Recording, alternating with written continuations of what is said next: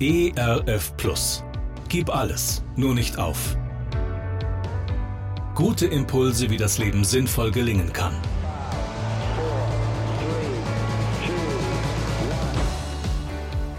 Hallo und herzlich willkommen zu Gib alles, nur nicht auf.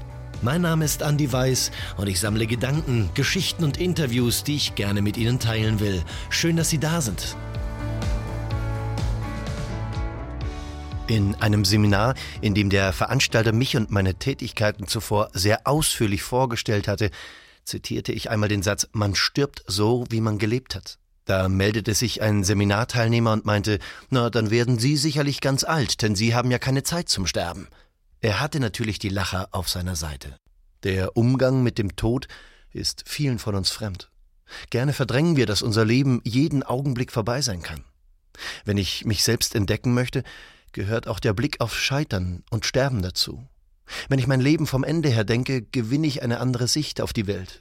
Die Bibel rät, lehre uns bedenken, dass wir sterben müssen, auf dass wir klug werden.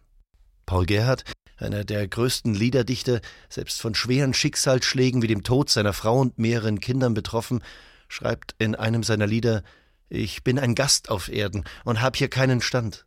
Der Himmel soll mir werden, dort ist mein Vaterland.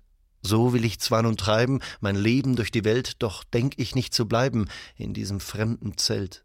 Ich wandre meine Straße, die zu der Heimat führt, da mich ohn alle Maße mein Vater trösten wird. Mir gefällt das Bild vom wandernden Gottesvolk, das kein bleibendes Zuhause hat, sondern unterwegs ist.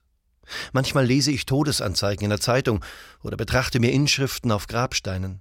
Manche beeindrucken mich, andere rühren mich zu Mitleid. Ich frage mich, was soll eigentlich einmal auf meinem Grabstein stehen?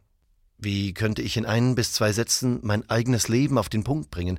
Was würde ich über mich in meiner eigenen Beerdigungsrede sagen? Was soll einmal am Ende Ihres Lebens über Sie gesagt werden? Waren Sie ein guter Mensch? Ist es Ihnen gelungen, das umzusetzen, was Sie sich vorgenommen haben? Und wer wird einmal zu Ihrer Beerdigung kommen?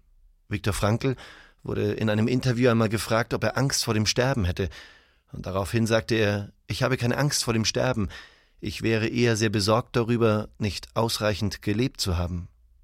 Wir alle müssen sterben, Sie und ich. Die Erinnerung daran hilft uns, unser Leben zu vertiefen. Was wollen Sie heute mit diesem Wissen in Ihrem Leben anders machen? Gerne unterstütze ich Sie auch persönlich, diese Gedanken direkt in Ihrem Alltag umzusetzen. Mehr Infos zu meiner Musik und meinem Beratungsangebot finden Sie unter andi-weiß.de. Bleiben Sie gesund, auch im Herzen. Ihr Andi Weiß. ERF Plus. Gutes im Radio.